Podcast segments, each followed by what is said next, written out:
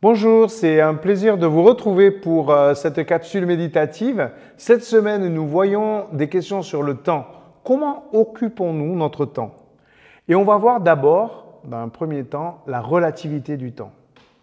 Au chapitre 7 du verset 16 du livre de l'Ecclésiaste, il est dit Ne sois pas juste à l'excès ni sage outre mesure. Pourquoi te détruire toi-même?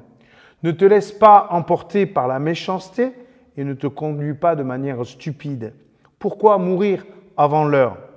Il est bon de suivre à la fois ces deux conseils, car celui qui reconnaît l'autorité de Dieu ne tombe pas dans l'excès. C'est étonnant de trouver dans un livre de sagesse un conseil qui nous dit ne sois pas juste ou sage à l'excès. Est-ce qu'on peut être sage de manière excessive ou juste de manière excessive? Écoutons la logique de l'Ecclésiaste. L'Ecclésiaste refuse juste que certains humains se croient fondamentalement plus inspirés que d'autres, plus sages ou plus justes, parce qu'ils sont croyants. L'humain doit faire et vivre avec sa propre relativité, quelle que soit sa situation, quelle que soit sa foi. Il doit laisser la sagesse et la, et la justice absolue à Dieu. Pourquoi? Parce que l'humain, croyant ou non, n'a pas une vision globale de la situation. Il ne voit qu'une partie de la réalité et de la vérité. Il est sur la terre et Dieu est au ciel. Seul Dieu qui est au ciel voit la réalité de manière panoramique. Dieu est au ciel et toi, tu es sur la terre. Accepter la relativité de notre sagesse, c'est accepter aussi la relativité de notre justice. Nous ne sommes pas habilités à faire justice. Voilà ce qu'il dit au chapitre 7, verset 20. Il n'y a sur la terre aucun homme juste qui fasse le bien et qui ne pêche pas.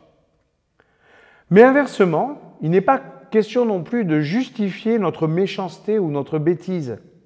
Pas la peine de rajouter à l'approximation humaine la confusion de notre mauvaise foi.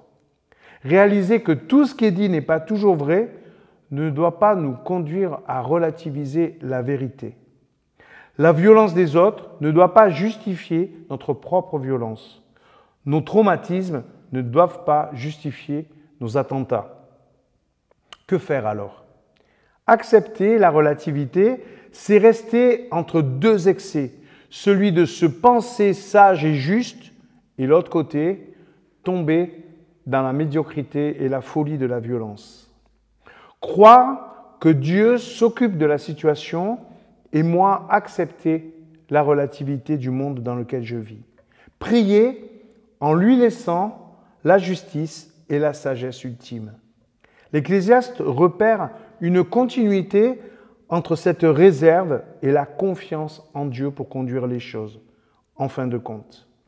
Il est donc important de laisser plus de place à Dieu, sans aucun doute, mais aussi laisser plus de place à notre entourage, réaliser que je n'ai pas toujours raison seul dans mon coin.